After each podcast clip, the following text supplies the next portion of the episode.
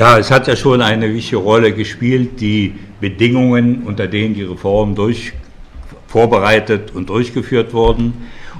Und meines Erachtens, das wäre meine erste Grundthese, besteht ein unmittelbarer Zusammenhang zwischen gesellschaftlichen Entwicklungsprozessen, gesellschaftlichen Reformen und dem Inhalt und den Chancen von Wirtschaftsreformen. Charakteristisch für die Zeit Anfang der 60er Jahre war äh, eine äh, Zuspitzung von Widersprüchen, nicht nur in der wirtschaftlichen Entwicklung, sondern auch in den gesellschaftlichen Zusammenhängen, Strukturen, Unzufriedenheit. Und es ist nicht zufällig, dass gerade in dieser Zeit, in der ersten Hälfte der 60er Jahre, solche Reformschritte gegangen wurden, wie mit dem Jugendkommuniqué verbunden, Schluss mit der Gängelei der Jugendlichen, der Jugend, größere Spielräume für die Entfaltung ihrer Tätigkeit. Wichtigere auch öffentlich Darstellungen zur größeren künstlerischen Freiheit, zu Veränderungen in der Kultur- und Kunstpolitik, vor allem für Schriftsteller, Filme. Also ich, das war die Zeit vor dem Karlschlag-Plenum. Das Karlschlag-Plenum dann etwa fünf, sechs Jahre später, war ja mit Ausdruck dafür, dass diese Reform ja wie, natürlich Probleme hervorriefen und der Wirtschaftsreform. Deshalb bin ich der Meinung, äh, dass ein unmittelbarer Zusammenhang besteht zwischen tiefergreifenden politisch-demokratischen Veränderungen und den Erfolgschancen der Wirtschaftsreform. Dabei, äh, Jörg, bin ich der Meinung, es geht nicht um politische Reformen äh, allgemeiner oder chaotischer Hinsicht, wie auch äh, Christoph jetzt äh, gesagt hat, sondern wichtige Schritte in diese Richtung. Aber ohne eine Öffnung, Gesellschaft, demokratische Öffnung, werden die Wirtschaftsreformen auch auf Probleme stoßen. Deshalb ist diese Situation auch wichtig. Typisch für Wirtschaftsreform. Es wurden ja etwas unterschiedliche Bedingungen schon im Präferat von Jörg Rösler genannt. Ungarn, Tschechoslowakei und DDR war, dass die Reform von vornherein als Maßnahme vorbereitet, durchgeführt und dann auch abgebrochen wurde, schließlich auf Initiative unter Führung der Partei, der führenden Partei, der SED, die auf ihrem sechsten Parteitag im Januar äh, die Grundzüge notwendiger wirtschaftsreformerischer Schritte entwickelt hat, beschlossen hat und die dann im Ministerrat äh, ihren Niederschlag fanden in der Richtlinie zur Einführung des neuen ökonomischen Systems der Planung und Leitung. In, interessant ist in diesem Zusammenhang, die Namen spiel, spielten ja schon eine Rolle, der äh, Wirtschaftsreform oder reformerische Diskussion Behrens, mit ihm zusammen Arne Benari, Gunther Kohlmeier, dass sie in den 50er Jahren, Mitte der 50er Jahre, diese Probleme aufgegriffen haben, Notwendigkeit von Wirtschaftsreform weg von einem bürokratischen, überzentralisierten äh, Leitungs- und Planungssystem. Die wurden damals scharf kritisiert als Revisionisten, nicht als äh, Parteifreunde, aber als Revisionisten. Na gut, das ist dann kein großer Schritt äh, dahin charakterisiert. Und interessant ist das wesentliche Gedanken, die sie hatte, Behrens und auch bei äh, andere aufgegriffen wurden bei denjenigen, die sich mit dem neuen ökonomischen System befasst haben und seine Grundsätze ausarbeiteten. Aber sie nicht mit einbezogen wurden. Ja, da blieb das, die waren geächtet, wurde auf sie zurückgegriffen, aber nicht wieder, wäre naheliegend gewesen, ja, wir haben uns bestimmten Dingen geirrt, oder zumindest gesagt, wir greifen das auf und führen sie unter anderen Bedingungen weiter. Das halte ich für ein äh, Grundproblem der, des Herangehens an die Politik der Vorbereitung und Durchführung des neuen ökonomischen Systems. Das neue ökonomische System, muss man äh, äh, eindeutig sagen, spielte Walter Ulbricht eine, die Schlüsselrolle. Er selbst hat die Reihe Grundfragen gestellt und hat sie auch durchgesetzt. Es gab aber von vornherein Gegner, äh, im, nicht erst dann bei der Abschaffung oder nach fünf oder acht Jahren, sondern von vornherein, die sich gruppierten, na, vor allem um Willi Stoff, Alfred Neumann und Erich Honecker. Damals konnte sich Ulbricht durchsetzen und es wurde zur Realisierung der Vorstellungen des neuen ökonomischen Systems ein strategischer Arbeitskreis gebildet. Dieser strategische Arbeitskreis war eben unter Führung der Partei, der SED, und war äh, Ulbricht war da, äh, insgesamt zuständig, hat die, äh, das auch ziemlich straff in der Hand gehabt. In diesem Arbeitskreis gab es mehrere Arbeitsgruppen, also der umfasste andere gesellschaftliche Bereiche. Eine Arbeitsgruppe war eben das neue ökonomische System. Dieser, diese Arbeitsgruppe wurde geleitet von äh, Wolfgang Berger, der ein enger Berater von Walter Ulbricht gewesen ist. In dieser Arbeit spielten, für diese Arbeit spielten eine Schlüsselrolle, insbesondere auch, auch äh, die wirtschaftspolitisch entscheidenden äh, Funktionäre, Mettach und Apel.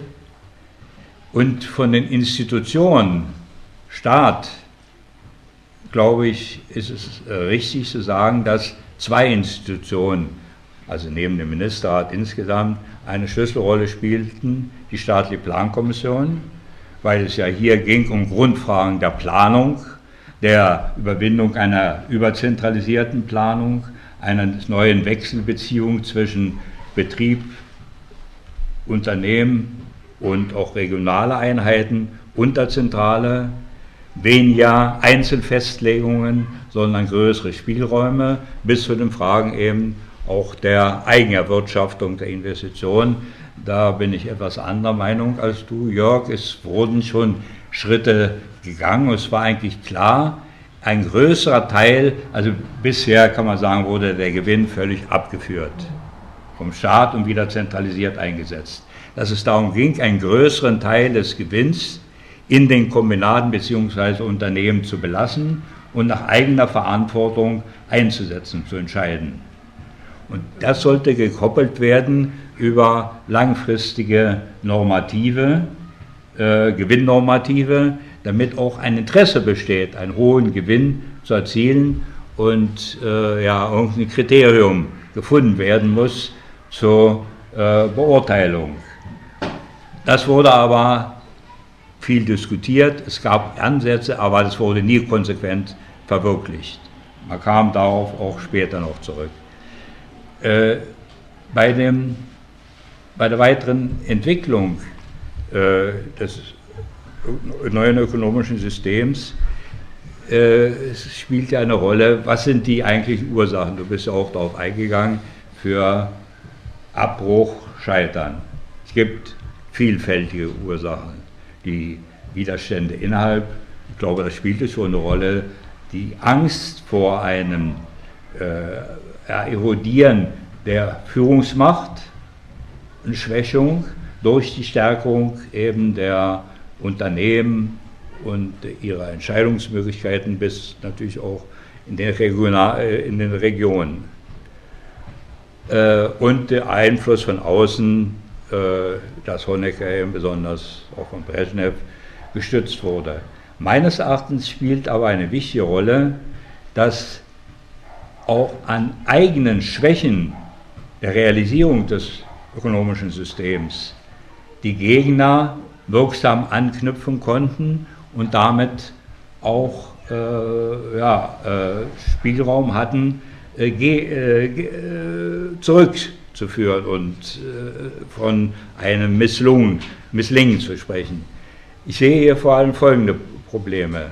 An und für sich richtige Ideen wurden zum, größten, zum großen Teil völlig überzogen angewandt. Allgemein, alles musste danach, äh, musste danach arbeiten. Dazu gehören zum Beispiel die vorrangige Planung und Entwicklung strukturbestimmender Aufgaben. Ist für sich ein vernünftiger Gedanke, richtig. Das, was entscheidend ist, muss natürlich einen bestimmten Vorrang haben. Aber das führte dazu, alle versuchten, eben strukturbestimmte Aufgaben zu bekommen. Und das uferte aus immer mehr und diese strukturbestimmenden Aufgaben mussten realisiert werden, faktisch unabhängig vom Plan, wurden in den Plan hineingedrückt oder zusätzlich realisiert. Und das führte zur Konsequenz, dass andere, die nicht strukturbestimmende Aufgaben hatten, immer mehr in den Hintergrund gedrückt wurden und nicht mal die einfache Reproduktion realisieren konnten. Also zu Disproportionen führten. Das zeigt sich zum Beispiel an den zentralen Automatisierungsvorhaben. Es wurde richtig gesagt, wir müssen einige wichtige Automatisierungsvorhaben realisieren. Aber das waren ja zehn, konzentrieren wir uns darauf. Nein, da kam das dazu da, da wollte der Bezirkssekretär das noch haben, der Minister da. Das uferte aus und überstieg die Kräfte und führte zu einer Zersplitterung. Oder nehmen wir äh, Preise. Den Preisen kommt natürlich eine entscheidende Funktion zu bei der Bestimmung äh, normative Gewinne und Angebot, Nachfrage. Äh, wir haben ja hier einen führenden Vertreter, äh, Preisamt und Forschungsinstitut Wilfried Meyer, der eng damit verbunden war und auch äh, schon darüber gesprochen hat. Äh, ja, es gab Fortschritte, es wurden Preisreformen durchgeführt, aber die eigentliche notwendige Preisbasis, auch Marktberücksichtigung wurde äh, kaum erreicht. Und das hängt wiederum zusammen damit, dass die Zeit, die für ökonomische Experimente, also ein Grund dafür ist, dass ein unheimlicher Zeitdruck bestand. Das wurde nicht die Zeit ausreichend gesichert, um Maßnahmen gründlich vorzubereiten, durchzuführen. Vor allem die ökonomischen Experimente wurden dann sollten schnell ausgewertet werden, Schlussfolgerungen gezogen werden. Eine solche Frage wie langfristige Gewinnnormative, Eigenerwirtschaftung der Investition ist eben nicht Problem äh, ohne große Probleme, Widersprüche zu lösen, enthält sehr viele komplizierte äh, Zusammenhänge und Prozesse. Dazu braucht man Zeit und die wurde nicht gegeben. Und so gab es eine Reihe von Zusammenhängen in, in Praxis des ökonomischen Systems, die dazu führten, dass äh, unzureichend, ja, es zum großen Teil, das ist meine These, einen inneren Problem auch äh, gescheitert ist. Nicht gelöste Fragen, die ein, übertrieben eingesetzt, durchgesetzt werden sollten. Wir hatten zum Beispiel, wenn ich auch äh, arbeite im Ökonomischen Forschungsinstitut an diesen Fragen mit und kam dann eine Schritt, eine Maßnahme im Zusammenhang mit dem NÖS war die Bildung eines Prognoseinstituts, äh, eines Prognoseinstituts und auch in der Plankommission einer äh, Prognoseabteilung. Ich wurde damals 1967, ich hatte drei, vier Jahre im Ökonomischen Forschungsinstitut gearbeitet, als Leiter dieser Abteilung eingesetzt. Natürlich auch ein guter Gedanke, prognostische wissenschaftliche Fundierung aus langfristigen Entwicklungstendenzen heraus. Aber das wurde auch wieder so überzogen. Überall mussten Prognose ausgearbeitet werden, die mussten umgesetzt werden in die Pläne, entstanden wieder unrealistische Vorstellungen. So komme ich äh, eigentlich zu dem Schluss, ja, das ökonomische System hält, enthält viele Fragen, an die angeknüpft werden kann sollte auch in zukünftigen äh, versuchen für eine, neuen, äh, für eine neue Alternative zum Kapitalismus, ein, ein erneuerter, ein Sozialismus, der äh, sowohl die Widersprüche des Kapitalismus, Grundwidersprüche, seine Unzulänglichkeiten überwindet und die Fehler, die im Realsozialismus, über die ja heute schon auch gesprochen wurde, nicht zulässt, sondern eine andere Art des Herangehens.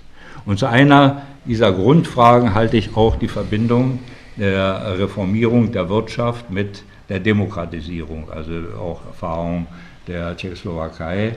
Typisch war meines Erachtens äh, in der DDR, dass äh, eben dieses NÖS im Prinzip eine zentrale Aufgabe blieb, sehr stark auch technokratische äh, Lösungen beruhte und unzureichend verbunden wurde mit einer Demokratisierung, mit äh, Beteiligung der äh, ja, Akteure in den Betrieben und auf den verschiedenen Ebenen. Das halte ich für ein Grundproblem, das in Zukunft gelöst werden müsste.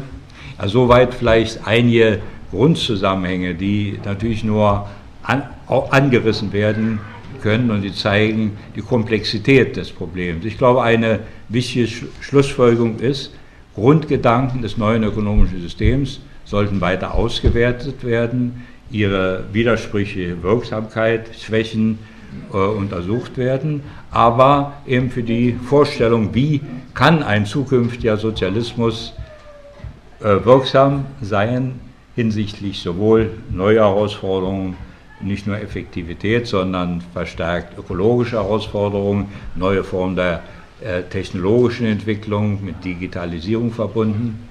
Das wäre eine äh, grundlegende Schlussfolgerung. Die zweite wäre meines Erachtens, dass in weit stärkerem Maße oder überhaupt eine öffentliche Kontrolle und Rechenschaftslegung erfolgen müsste über die Ergebnisse der Wirtschaftsreform. Das wurde auch vernachlässigt, blieb eben in einem relativ engen Kreis. Man muss sagen, positiv sagen, dass Wirtschaftswissenschaftler stärker einbezogen wurden als in der Vergangenheit. Es gab äh, eine wirtschaftswissenschaftliche Konferenz, äh, die auch vom Ministerrat äh, organisiert wurde, die mit Grundlagen schuf für die Anwendung. Es gab eine starke Einbeziehung der Wirtschaftswissenschaftler eben in Forschungsinstituten, Plankommissionen, Amt für Preise, Finanzinstitut und zunehmend auch einige Hochschulen. Aber äh, ja, die äh, auch kritische Auswertung und so blieb dann doch in einigen Anfängen stecken und das wäre für mich eine grundlegende Schlussfolgerung für die Zukunft, die öffentlich-demokratische auch Rechenschaft ab, abzulegen über die Ergebnisse. Ich hatte vorhin äh, gesagt, es gab zwei Institutionen, die staatliche Institutionen, die eine besondere Rolle spielten.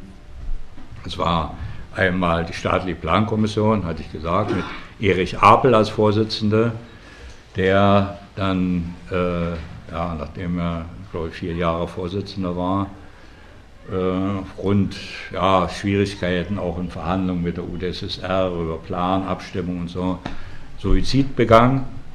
Dann kam Schürer im Amt und das zweite Organ war Amt für Preise aufgrund äh, ja, seiner äh, Bedeutung für die Preispolitik war der Leiter des Amtes für Preise und Minister äh, Walter Halbritter, eben auch ein äh, Schlüsselfunktionär im strategischen Arbeitskreis, leitete diese Arbeitsgruppe NÖS und war eigentlich bis eben zum Niedergang der Stoff-Regierung, also bis dann die neue Regierung unter Molo kam, auch weiter einer der wenigen, die über ja, wie viele Jahre, 20 Jahre länger dann äh, Leiter eines, also Minister waren. So, äh, ja, vielleicht so viel einige Grundgedanken über Bedingungen, wie ein solches System äh, reifen kann und Schritte gegangen werden zu seiner Einführung.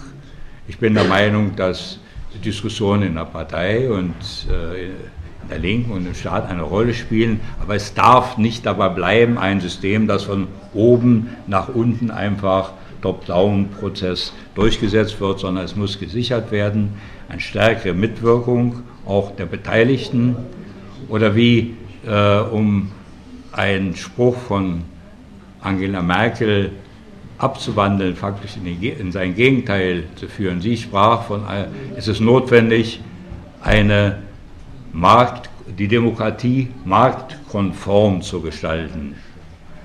Wir sollten unser Anliegen darin sehen, eine Wirtschaftsreform, eine Regulierung der Wirtschaft eben unter Berücksichtigung des Marktes. Der Markt muss eben Demokratie, Ökologie konform gestaltet werden, damit er eben im Zusammenwirken zwischen Markt, Marktprozessen und Planungsprozessen auch diese notwendigen Bedingungen schafft für eine effiziente, produktive, auf die Bedürfnisse der Menschen gerichtete Wirtschaft. Dankeschön. Vielen Dank. Hm? Dankeschön. Ich habe eine vielleicht einfache Frage, vielleicht aber auch nicht. Ähm, du nanntest die politischen Gegner, Willi Stoff, Alfred Neumann, Erich Honecker. Also meinem Wissens nach hatten die ja nun keine Ahnung von Wirtschaftswissenschaften und äh, wer war, weiß man, wer Wirtschaftswissenschaftler hinter diesen Männern waren. Äh, also man könnte sich ja vorstellen, es gibt die Professoren XYZ und die beraten einen der drei oder alle drei oder wie auch immer, äh, sodass die auch der Meinung waren, dass es begründet, dass sie von Anfang an dagegen sind. Oder war es wirklich nur äh, politischer Instinkt, das kann zu gefährlich werden, das gibt? Natürlich gab es auch unter den Wirtschaftswissenschaftlern welche, die gegen die Reform waren. Aber ich glaube, dass hier die Mehrheit eindeutig die Grundgedanken der Reform unterstützt hat. Es gab bestimmte, wenn ich, äh, wie heißt der, äh, an der Humboldt-Uni Naumann, ne? Wie? Robert, Robert Naumann, Robert Naumann. über den ich da den Uni-Kapitel geschrieben habe. Ja, ja. ja, der gehörte bestimmt dazu, Parteihochschule, würde ich auch nicht global sagen, aber einige, auch Direktoren, war bestimmt kein Befürworter der Wirtschaftsreform und sie stützte sich auf einige im Unterschied, sagen wir zumindest äh, Akademie für Gesellschaftswissenschaften, wo äh, Leiter war Otto Reinhold, der doch ein Reformanhänger war, im Rahmen der Möglichkeiten, die er hatte. Äh, ja, in, interessant ist ja auch, dass äh, in dieser Zeit ein, es gab äh, die Ausbildung der Politökonomen an den Hochschulen, war natürlich Kapital, politische Ökonomie des Kapitalismus. Kapit äh, Marx hatte aber keine politische Ökonomie des Sozialismus geschrieben oder schreiben können. Und da gab es das sowjetische Lehrbuch, das aber sehr stark eben auf den Dogmen, ja, Stalin, äh, also ja, äh, stalinistischen Lehrsätzen beruhte. Und dann gab es hier ein Versuch, nicht nur ein Versuch, sondern der wurde auch publiziert, DDR-Wirtschaftswissenschaftler, politische Ökonomie und ihre Anwendung in der DDR. Da waren unter anderem im Otto Reinhold und äh, auch der Herbert Wolf, Koziolek und äh, viele beteiligt. Meinst du jetzt das Weiße Wunder? Wie? Meinst du jetzt das Weiße Wunder? Ja. Vorher gab es ja das Rote. Das oh. Ja. Ja, und äh, interessant ist, es wurde dann unterstützt und dann gab es dann eben die Kritik mit Wirtschaftsreform, es wird zurückgedreht und das Ergebnis war, fanden sich dann auch äh, Wirtschaftswissenschaftler, die dann über dieses Buch herzogen. Das musste dann sofort wieder eingeschränkt, also wurde zurückgezogen, also durfte nicht mehr verkauft werden.